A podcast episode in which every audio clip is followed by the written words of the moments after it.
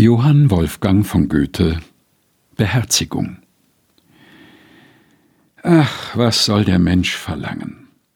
Ist es besser, ruhig bleiben, klammernd fest sich anzuhangen? Ist es besser, sich zu treiben? Soll er sich ein Häuschen bauen?